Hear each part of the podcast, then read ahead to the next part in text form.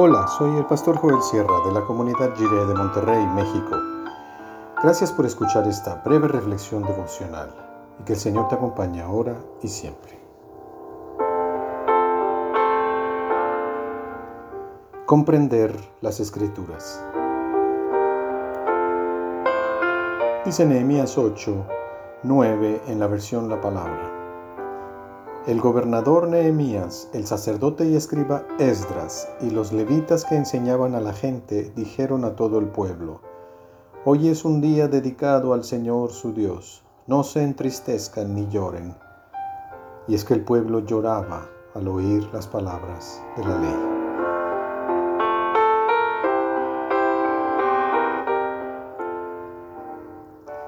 Qué bueno que hay ministerio educativo en las iglesias. En el capítulo 8 de Nehemías se mencionan 26 nombres de maestros que explicaban el texto.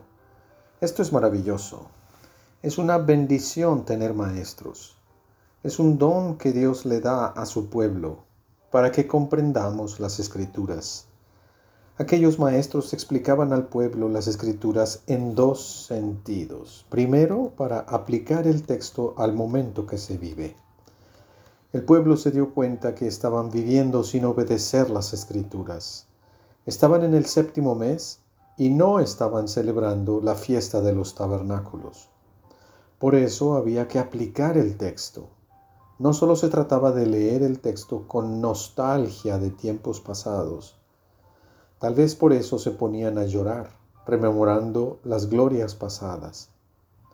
O tal vez se ponían a llorar precisamente por arrepentimiento, por sentirse tan lejos del tipo de vida que describe la palabra. El punto es que los maestros les ayudaron a aplicar el texto al momento que estaban viviendo.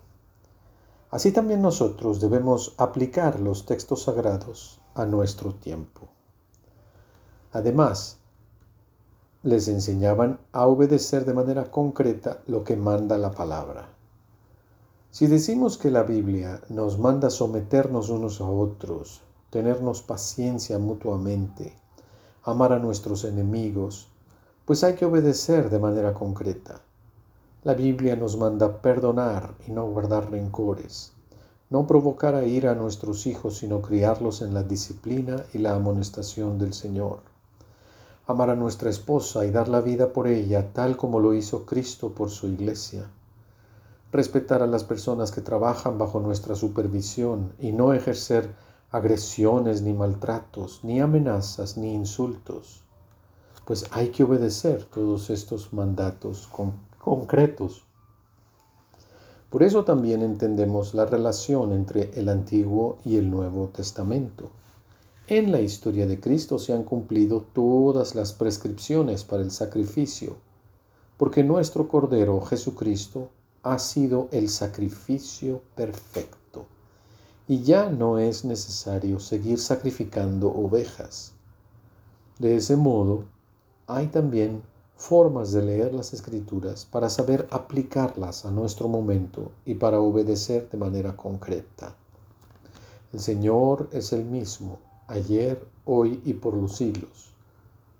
El cielo y la tierra pasarán, pero sus palabras no pasarán. Su intención es eterna. Su mandamiento permanece para siempre en su sentido espiritual, que nos revela el corazón de Dios.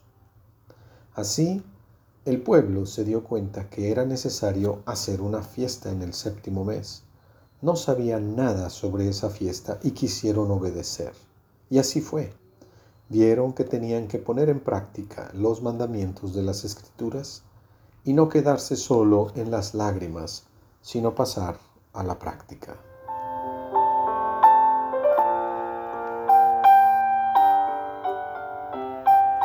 Oremos. Dios, gracias por tu palabra de vida y por los maestros y maestras que nos ayudan a aplicarla hoy. Ayúdanos a encontrar tu corazón en el fondo de cada mandamiento.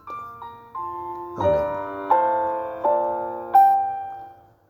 Nuestra manera de vivir debe testificar del gran amor de Dios por su mundo.